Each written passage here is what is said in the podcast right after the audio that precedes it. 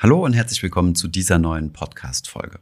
In der heutigen Folge wird es ein wenig technischer. Wir sprechen nämlich über den kryptischen Begriff DeFi. Das steht im Kryptobereich für Decentralized Finance und umfasst ganz viel Innovation beziehungsweise auch vermeidliche Innovation. Wir werden uns in dieser Folge mal mit Smart Contracts auseinandersetzen, werden schauen, was Krypto-Staking und Krypto-Lending ist, wie sich der ganze DeFi-Bereich denn vom aktuellen Finanzsystem unterscheidet und schlussendlich natürlich auch, ob eine Investition in diesen DeFi-Bereich sinnvoll ist oder nicht.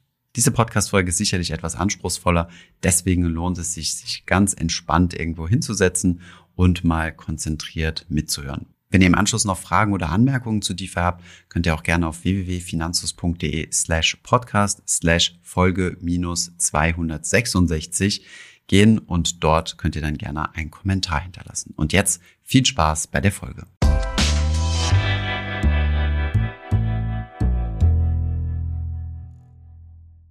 Unter Decentralized Finance packt man alle Finanzdienstleistungen, die auf einer dezentralisierten Blockchain laufen. Üblicherweise ist es ja in der normalen Finanzwelt so, dass es immer einen zentralen Dreh- und Angelpunkt gibt, wenn wir Finanzgeschäfte tätigen. So gibt es zum Beispiel eine zentrale Börse, über die Börsenhandelsgeschäfte abgewickelt werden, wie zum Beispiel Xetra, die zur deutschen Börse AG gehört. Oder wenn wir einen Kredit aufnehmen oder ein Konto öffnen, findet das auch über eine zentrale Instanz, nämlich über eine Bank statt. Dasselbe gilt im Bereich Versicherungen. Eine Versicherung schließen wir immer mit einem Versicherungsunternehmen ab, aber auch im Bereich der Derivate. Derivategeschäfte werden auch immer von sogenannten Derivate-Emittenten herausgegeben. Das ist auch wieder eine einzelne Institution, in der Regel eine Bank. Die Idee hinter DeFi, also der Abkürzung für Decentralized Finance, ist, dass solche Finanzprodukte auch dezentral abgebildet werden können. Das heißt, dass solche Produkte zustande kommen, ohne dass es eine spezifische Partei gibt, die mir dieses Finanzprodukt zur Verfügung stellt. In der DeFi-Welt soll theoretisch alles möglich sein, was auch in der normalen Finanzwelt möglich ist. So soll man zum Beispiel investieren können, einen Kredit herausgeben können, aber auch einen Kredit aufnehmen können oder Finanzderivate bauen, mit denen man zum Beispiel auf fallende Kurse setzen kann, also shorten, oder mit denen man hebeln kann, also seine Gewinne und auch seine Verluste multiplizieren kann. Die Idee dahinter, das Ganze dezentralisiert machen zu können, basiert darauf, dass die meisten Finanzprodukte in der Regel nichts anderes als vertragliche Verhältnisse sind. Wenn wir beispielsweise einen Kredit aufnehmen, ist das nichts anderes als ein vertragliches Verhältnis mit der Bank. Wir legen in diesem Kreditvertrag beispielsweise fest, wie viel Geld wir uns leihen möchten, zu welchem Zeitpunkt dieses Geld auf unser Konto überwiesen wird, in welchen Raten wir das Ganze zurückbezahlen müssen, wie hoch die Zinsen sind, bis wann man das zurückzahlen zahlen muss, eventuelle Strafzinsen, wenn ich zu spät zahle und so weiter. Diese Art der Verträge muss man aber jetzt nicht mehr mit einer zentralen Partei abschließen, sondern kann sie in sogenannte Smart Contracts unterbringen. Hier mal ein kurzer Exkurs, was Smart Contracts sind, denn dieses Konzept ist sehr wichtig zu verstehen, wenn man in die dezentralisierte Finanzwelt eintauchen will. Ein Smart Contract ist nämlich nichts anderes als ein digitalisierter Vertrag, der dann auf eine Blockchain gepackt wird. Und anstatt die Bedingungen dieses Vertrages, wie beispielsweise bei dem Kreditvertrag, den ich eben genannt habe, diese einfach nur auf Papier zu schreiben, werden diese direkt in Code geschrieben und werden automatisch ausgeführt, wenn die Bedingungen erreicht sind. Üblicherweise sind solche Verträge ja wie folgt strukturiert. Wenn A passiert, soll daraus B folgen. Beispielsweise, wenn ich die Kreditsumme ausbezahlt bekommen habe, dann soll nach einem Monat die erste Kreditrate fällig werden. Eine solche logische Verknüpfung kann von Smart Contracts komplett automatisiert durchgeführt werden. Ich brauche also keine zentrale Partei mehr, die darauf achtet, dass dieses Vertragsverhältnis tatsächlich eingeführt wird, sondern ich kann es direkt in einen solchen Smart Contract einschreiben und es wird dann automatisch ausgeführt. Diese Regeln und Bedingungen, die ja in diesem Smart Contract zusammengeführt sind, werden dann auf der Blockchain gespeichert und sind dort für alle Teilnehmer Teilnehmer an diesem dezentralisierten Netzwerk einsehbar. Auf die Blockchain hat dann jeder Teilnehmer aus diesem dezentralisierten Netzwerk Zugriff und kann prüfen, ob das, was dort abläuft, rechtens ist. Das verhindert, dass einzelne Teilnehmer schummeln können und beispielsweise vertragsbrüchig werden. Machen wir noch einmal ein ganz kurzes Beispiel außerhalb der Finanzwelt für einen solchen Smart Contract. Ein Beispiel wäre zum Beispiel ein Cola-Automat. Ihr steht vor einem Automaten, schmeißt dort Geld rein und drückt auf die Taste, dass ihr gerne eine frische Cola hättet. Danach gibt es jetzt drei mögliche Szenarien. Erstens, ihr habt zu wenig Geld eingeworfen, dann würdet ihr keine Cola bekommen und das Geld wird einfach wieder ausbezahlt. Zweitens, ihr habt genug Geld eingeworfen und würdet dann die Ware, also in dem Fall die Cola, bekommen. Drittens, ihr habt zu viel Geld einbezahlt, dann würdet ihr die Ware bekommen plus Wechselgeld. Diese drei Szenarien werden automatisch geprüft und ausgeführt, wenn ihr Geld in einen Getränkeautomat reinschmeißt. Dieses Prüfen und Ausführen dieser drei Szenarien könnte durch einen Smart Contract automatisiert werden. Anders würde es zum Beispiel aussehen, wenn ihr eure Kohle an einem Kiosk kaufen würdet. Hier habt ihr eine einzige, man könnte sagen, zentrale Gegenpartei, nämlich den Kioskbesitzer, dem ihr das Geld hinhaltet und der dann nochmal manuell prüft und eure Transaktionen validiert. Was könnte man jetzt also durch solche Smart Contracts alles abwickeln? Die einfache Antwort hierauf lautet eigentlich so gut wie alles. So ist es zum Beispiel bei Kryptowährungen wie dem Bitcoin so, dass er sich ausschließlich über die Blockchain organisiert und keine zentrale Instanz wie eine Zentralbank oder eine Bank braucht, um die Zahlungsströme zu organisieren. Man könnte auf Bitcoin auch weitere Smart Contracts aufbauen, wie zum Beispiel ein smarter Stromvertrag. Bei einem solchen Smart Contract bräuchte man nur die beiden Parteien zunächst einmal der Stromabnehmer und der Stromproduzent. Dazwischen bräuchte man keinen Intermediär wie beispielsweise eine Bank. Es wird einfach per Smart Contract geregelt, dass eine Kilowattstunde XY Euro kostet oder umgerechnet XY Bitcoin und dass sobald das Licht angemacht wird und Strom verbraucht wird, dass dann konstant eine Zahlung in Form von Bitcoin vom Stromabnehmer zum Stromproduzenten fließt. Diese Zahlung muss aber nicht konstant sein, sondern kann auch beispielsweise nur stündlich passieren oder einmal pro Woche oder pro Monat, wie es heute der Fall ist. Man spart sich also eine monatliche Überweisung und auch eine Abrechnung, denn beides ist miteinander verbunden. Um die Sicherstellung der Zahlung und der Funktionsweise des Smart Contracts kümmert sich die Blockchain bzw. im größeren Sinne das Netzwerk. In der Theorie zumindest ließen sich quasi alle Geschäfte über solche Smart Contracts regeln. Carsharing ohne Carsharing-Anbieter, Essensbestellung ohne Lieferando, Kredite ohne Banken oder sogar Versicherungen ohne Versicherungsunternehmen. Unser Beispiel, dass ein solcher Vertrag über Bitcoin abgewickelt wird, ist derzeit noch nicht in der Praxis. Dafür gibt es eher spezialisierte Smart Contract Chains, wie beispielsweise Ethereum. In der Theorie ließe sich das Ganze aber auch über Bitcoin abbilden. Aber schauen wir uns zunächst einmal an, welche Probleme DeFi mithilfe von Smart Contracts denn löst. Zunächst einmal ist der Vorteil, dass die Blockchain komplett transparent ist. Das heißt, man kann jede Transaktion einsehen und auch verifizieren. Die meisten, zumindest vertrauenswürdigen Blockchains sind Open Source.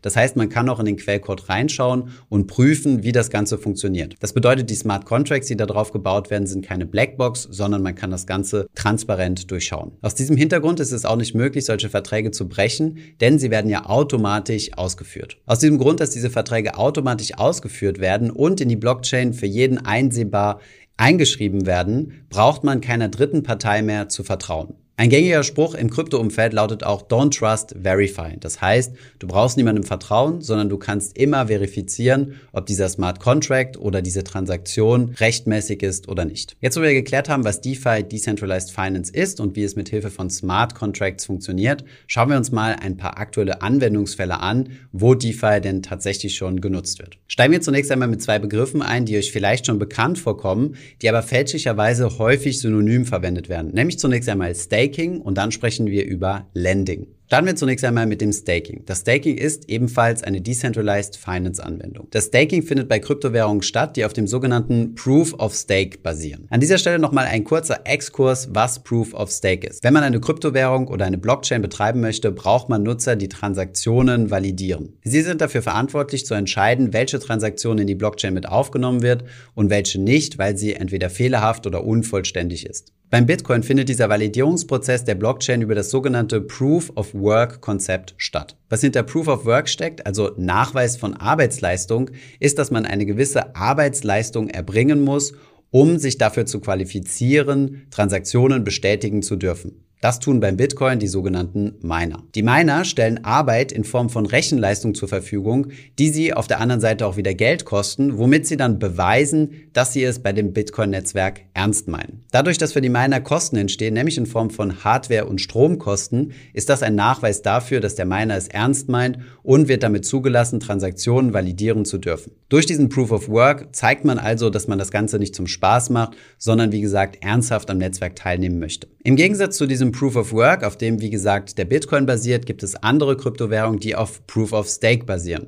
Das funktioniert ähnlich, nur statt dass man Arbeitsleistung bringen muss, muss man einen Stake mitbringen. Das bedeutet, man muss Kryptowährungen besitzen und bereit sein, diese einzulagern. Wenn man eine gewisse Anzahl an Kryptowährungen eingelagert hat, hat man somit das Recht, Transaktionen für die Blockchain zu validieren. Für die Bereitschaft, Kapital zunächst einmal anzuhäufen, also zu staken und das dann temporär wegzusperren, wird man dann belohnt, indem man Transaktionsgebühren erhält. Dieses Staking wird über einen Smart Contract in der Blockchain festgehalten. Das bedeutet, man überweist jetzt hier seine Kryptowährung nicht an eine zentrale Institution, sondern das Ganze wird per Smart Contract gemacht und läuft folgendermaßen ab. Ich entscheide mich dafür zu staken und überweise meine Kryptowährungen an eine Staking-Adresse. Dort werden sie für eine gewisse Zeit lang eingefroren und ich werde dann automatisch zu einer Person, die in diesem Netzwerk Transaktionen validieren darf. Dafür erhalte ich dann für die gesamte Zeit, wo ich mein Kapital stake, regelmäßige Belohnungen in Form dieser Kryptowährung. Vereinfacht gesprochen, Staking also nichts anderes, als dass ich mein Kapital zur Verfügung stelle und Zinsen dafür erhalte. Die Zinsen entstehen in der Regel aus den Transaktionsgebühren, die bei dieser Kryptowährung anfallen.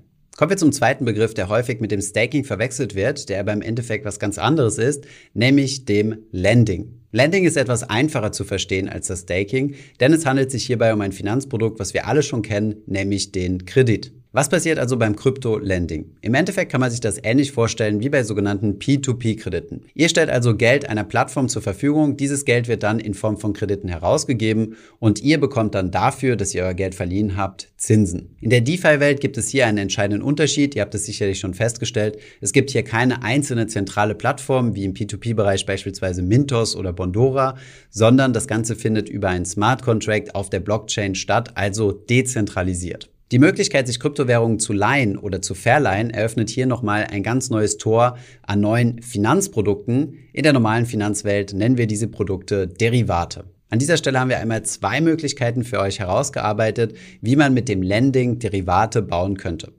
Erstens kann man zum Beispiel Short-Positionen aufbauen. Im Kryptobereich ist es nämlich jetzt auch möglich, auf fallende Kurse von Kryptowährungen zu setzen. Das sogenannte Shorten. Wie genau dieses auf fallende Kurse setzen, also dieses Shorten funktioniert, dazu haben wir ebenfalls schon mal ein Video produziert. In ganz kurz, ich leihe mir zunächst einmal Kryptowährungen von jemandem, die ich dann verkaufe. Dann hoffe ich, dass der Kurs fällt und kaufe diese Kryptowährung günstiger zurück, um sie dann der Person zurückzugeben, von der ich mir das Ganze geliehen habe. Wir fassen noch einmal zusammen, denn das Konzept ist nicht unbedingt trivial. Auf der einen Seite haben wir jemanden, der Krypto-Lending betreibt, das heißt, der bereit ist, seine Kryptowährung zu verleihen und der bekommt dann dafür einen Zins.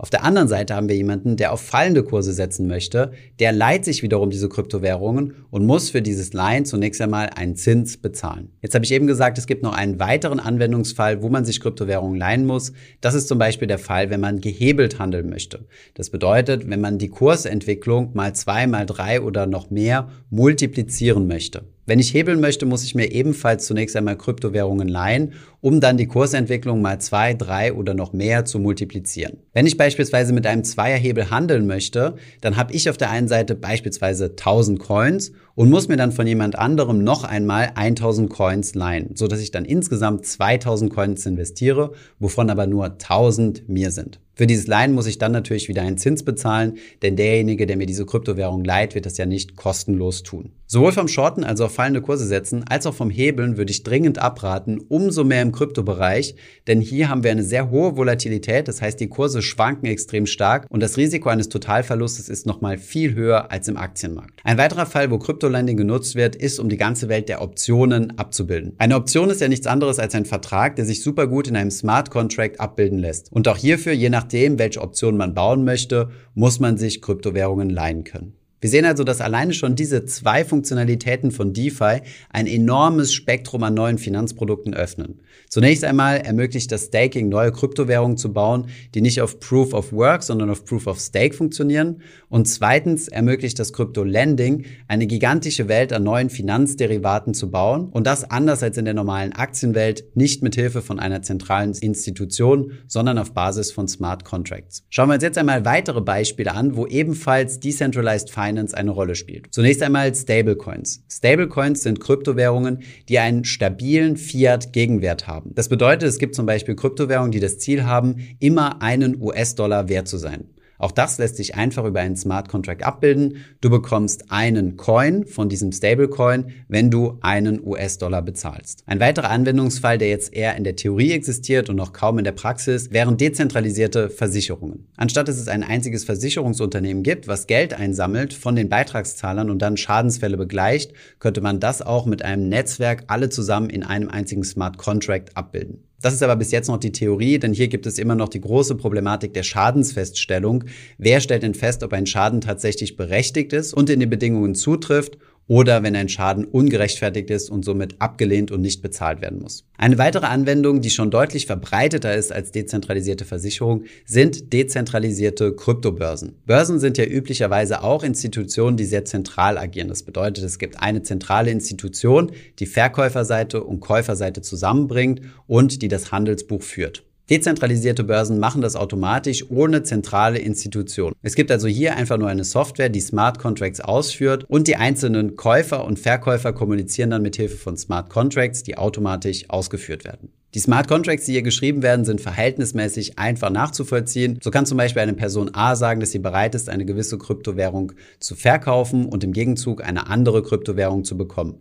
Findet sich hier ein Interessent, sagen wir Person B, die genau das Gegenteil machen will, also die andere loswerden und die Kryptowährung von A erhalten möchte, dann findet ein Tausch statt. Um sicherzustellen, dass auch hier ein reger Handel stattfinden kann, muss es jemanden geben, der sogenannte Liquidität zur Verfügung stellt. Also der dafür sorgt, dass das Volumen groß genug ist und dass A und B immer tauschen können, dass es also genug Handelspaare gibt. Dieses zur Verfügung stellen von Liquidität nennt sich Liquidity Mining und ist ebenfalls eine Art von DeFi. So, ich hoffe, euch raucht der Kopf jetzt nicht so sehr. Wir wollten euch mal einige Beispiele geben, wie DeFi denn überhaupt funktioniert und was der Sinn hinter der ganzen Sache ist. Das klingt jetzt alles sicherlich sehr kryptisch. Im Endeffekt ist das aber auch nichts anderes, was in der normalen Finanzwelt heute sowieso schon stattfindet. Nur, dass es keine zentralen Parteien mehr gibt, die diese ganzen Transaktionen und Verträge abwickeln, sondern dass das Ganze mithilfe von Smart Contracts automatisiert auf Blockchains stattfindet. Natürlich ist dieser DeFi-Markt noch sehr, sehr weit davon entfernt, perfekt zu sein, aber schauen wir uns zunächst einmal an, wie groß er denn überhaupt ist. Während man bei Aktien und Kryptowährungen eher auf Marktkapitalisierung schaut, um zu schauen, wie groß ein Markt oder wie groß eine einzelne Aktie oder Kryptowährung überhaupt ist, ist das bei Smart Contracts der Wert Total Value Locked. Man schaut also, wie viel Kapital insgesamt in einem Smart Contract denn drin sind. Alle DeFi Smart Contracts zusammen geben einem also eine Indikation dafür, wie viel Geld denn insgesamt in dieser DeFi-Welt drinsteckt. Vor circa einem Jahr, also am 1. Dezember 2020, lagen in solchen Smart Contracts an Total Value Locked rund 23 Milliarden US-Dollar. Heute, zu Mitte Dezember, sind es rund 100 Milliarden US-Dollar. Also mehr als vervierfacht. Die zum heutigen Tag größte DeFi-Plattform ist die Plattform Maker. Das ist eine Kreditplattform. Sie macht vom gesamten Total Value Locked im DeFi-Bereich stolze 18% aus. Auf der Webseite defipulse.com könnt ihr nachschauen, welche DeFi-Plattformen wie groß sind und wie groß das dort eingeloggte Kapital ist. Diese Webseite ist übrigens ein guter Startpunkt, um mal zu schauen, wie man denn selbst von DeFi profitieren kann. Über solche Plattformen könnt ihr beispielsweise selbst Staking und Lending betreiben und sehr, sehr hohe Zinsen kassieren. Die Zinsen, die man mit solchen DeFi-Applikationen verdienen kann, sind teilweise schwindelerregend im zwei-, teilweise sogar dreistelligen Prozentbereich. Deswegen ist es unumgänglich, sich auch die Frage zu stellen, welche Risiken bringt DeFi mit sich? Punkt Nummer eins sind die Grenzen der zugrunde liegenden Blockchain. Die meisten Smart Contracts finden heutzutage über Ethereum statt und Ethereum hat ziemlich viele Probleme, was das Thema Skalierbarkeit, Geschwindigkeit und Kosten angeht. So kommt es häufiger zu Congests, also zu Staus auf der Blockchain und gewisse Smart Contracts können nicht oder zu spät ausgeführt werden. Ein weiteres sehr, sehr großes Risiko und meiner Meinung nach auch ein Nachteil der ganzen DeFi-Welt ist, dass sehr viele Smart Contract Chains überhaupt nicht dezentralisiert sind. So gibt es extrem viele Projekte, die zwar auf einer Blockchain laufen, wo die meisten Coins aber von einzelnen Personen oder einzelnen Institutionen gehalten werden, die die Blockchain komplett eigenständig beeinflussen können. Das ist dann nichts anderes mehr, als wenn wir eine zentrale Institution wie beispielsweise eine Bank haben. Damit einhergeht auch das sogenannte Admin-Risiko. Das heißt, es gibt einzelne Personen, die eine große Schlüsselrolle in diesen Blockchain-Projekten haben und denen man dann vertrauen muss. Da Decentralized Finance ja genau darauf aufgebaut ist, nicht vertrauen zu müssen, verfehlt man hier also ein bisschen das Ziel. Ein weiteres Risiko ist das sogenannte Kontrahentenrisiko. Das kennen wir ja schon aus der normalen Finanzwelt. Immer wenn wir jemandem etwas leihen, besteht das Risiko, dass diese Person oder diese Institution pleite geht und mir somit den geliehenen Gegenstand nicht mehr zurückerstatten kann. Dieses Risiko gibt es auch und besonders ausgeprägt in der DeFi-Welt, wo mit sehr hohen Hebeln gehandelt wird. Ein weiterer Punkt ist das Thema Steuern. Kryptowährungen genießen in Deutschland ein großes Steuerprivileg. Wer in diese investiert hat, ein Jahr lang gehalten hat und dann erst verkauft, kann die Gewinne steuerfrei mitnehmen. Das geht nicht, wenn er zwischendurch Erträge damit erzielt hat. Das ist zum Beispiel der Fall, wenn ihr Kryptowährung staked oder lendet. In diesem Fall fällt der Steuervorteil komplett weg und ihr müsst eure Gewinne versteuern. Wow, ziemlich beeindruckend, dass ihr bis hierher schon durchgehalten habt. Jetzt gibt es nur noch zwei Fragen, die ich mit euch klären will. Erstens, was halte ich von DeFi insgesamt? Und zweitens eine Frage, die ihr mir sehr häufig schon zu einem speziellen DeFi-Anbieter gestellt habt, nämlich zu Cake DeFi. Starten wir mit der Frage, was ich persönlich von DeFi halte. Ich persönlich finde diesen Bereich hochinteressant. Es wird hier sicherlich noch sehr viele coole Entwicklungen geben und meiner Meinung nach ergänzt das die Finanzwelt sehr, sehr gut. Krypto-Enthusiasten werden vor allem die Punkte Transparenz und Dezentralität ziemlich feiern und vorantreiben. Die Renditen sind teilweise exorbitant hoch und das macht mich auch ein bisschen skeptisch, denn überall, wo es hohe Renditen Renditen gibt, gibt es auch hohe Risiken. Deswegen schaue ich mir den gesamten DeFi-Bereich sehr gerne von der Seitenlinie an und bin selbst überhaupt nicht investiert, denn ich möchte zunächst einmal verstehen, was es da für Risiken gibt. Es gibt auch gar keinerlei Regulatorik und von daher würde ich hier keine substanziellen Geldbeträge rein investieren, egal wie verlockend die Renditen sind. Kommen wir abschließend noch einmal ganz kurz zu meiner Meinung zur Plattform Cake DeFi von Dr. Julian Hosp. Wir haben uns deswegen dazu entschieden, dieses Beispiel einmal kurz herauszuholen, weil wir besonders häufig nach dieser Plattform gefragt werden. Sie ist allerdings im DeFi-Bereich nicht sonderlich groß und nicht sonderlich signifikant, aber in Deutschland ziemlich bekannt aufgrund der Persönlichkeit von Dr. Julian Hosp. Ich persönlich würde mein Geld nicht bei Cake DeFi investieren. Zunächst einmal, weil ihr im sogenannten DFI-Token bezahlt werdet. Dieser ist relativ illiquide und ihr könnt ihn nicht über sehr viele Plattformen gegen echte Kryptowährung oder echtes Fiat-Geld tauschen. Ich habe auf dem Papier zwar sehr hohe Renditen, diese hängen aber von der Wertentwicklung des DFI-Token ab. Und dieser DFI-Token hängt im Gegenzug wieder vom Erfolg der DeFi-Plattform ab. Wenn ich also hier Staking, Lending oder Liquidity Mining betreibe, investiere ich also indirekt in diese Plattform beziehungsweise glaube ich daran, dass diese Plattform zukünftig weiterhin erfolgreich sein wird. Außerdem ist die Plattform nicht wirklich dezentral im Sinne, dass die Gemeinschaft das Ganze kontrollieren kann und deswegen ist es für mich kein wirklich pures DeFi. Für wirkliches DeFi muss man meiner Meinung nach keine eigene Kryptowährung kreieren, sondern kann sich einfach an etablierten Währungen wie Bitcoin, Ethereum oder Fiat-Währungen bedienen und darin dann die Zinsen ausbezahlen. Das war auch schon soweit meine Meinung und das war auch schon soweit das Video zum Thema DeFi, Decentralized Finance. Es war ein extrem komplexes und für manche Leute vielleicht etwas trockenes Thema, aber wir wollten dazu auf jeden Fall mal ein Video produzieren, denn ich sehe hier ein großes Potenzial, dass in Zukunft deutlich mehr Finanzanwendungen auf solchen Smart Contracts aufgebaut werden. Ich hoffe, diese Podcast-Folge hat dir gefallen. Wenn ja, dann zöger doch nicht in deinem Umfeld über diesen Podcast zu sprechen, bei Freunden und Bekannten. Ich denke, es gibt auch in deinem Umfeld viele Menschen, die sich für das Thema finanzielle Bildung interessieren oder interessieren sollten. Wenn du auf iTunes bist, würden wir uns auch freuen, wenn du uns eine positive Bewertung dalässt. Das hilft uns, den Podcast noch einfacher auffindbar zu machen. Alle wichtigen Links und Verweise findest du wie immer in den Show Notes zu diesem Podcast. Vielen Dank fürs Zuhören und bis zum nächsten Mal.